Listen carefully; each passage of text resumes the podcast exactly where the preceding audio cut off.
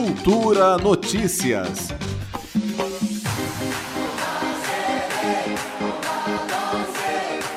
Começou no último dia 20 a Copa do Mundo de Futebol 2022 no Catar. A seleção brasileira entra em campo nesta quinta-feira contra a seleção da Sérvia. Os dois times se enfrentaram também na fase de grupos na Copa de 2018. O Brasil levou a melhor com um placar de 2 a 0. Essa é a terceira vez que a seleção da Sérvia participa de uma Copa do Mundo. Em 2006, a equipe participou da competição representando a Sérvia e Montenegro. Desde então, participou das Copas do Mundo de 2010 e 2018 como a seleção da Sérvia, caindo na primeira fase nas duas edições do campeonato.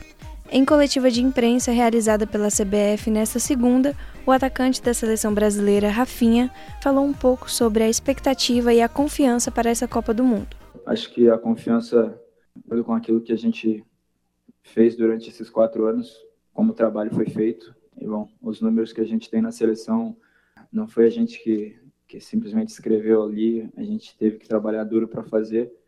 Então, acredito que a confiança vem de acordo com o trabalho que foi feito e, e é bom a gente aqui ver, a gente sabe sabe do nosso potencial, sabe da, da nossa do que a gente pode fazer e a gente sabe das responsabilidades que a gente tem também.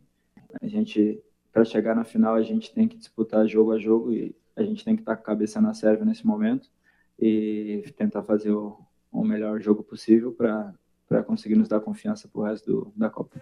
Lembrando que o jogo Brasil e Sérvia será nesta quinta-feira, às quatro da tarde, e os próximos confrontos da seleção brasileira serão contra a Suíça, no dia 28, à uma da tarde, e contra Camarões, no dia 2 de dezembro, às quatro da tarde. Sob supervisão de Flávia Camarano, Daniela Oliveira para Cultura FM. Cultura Notícias.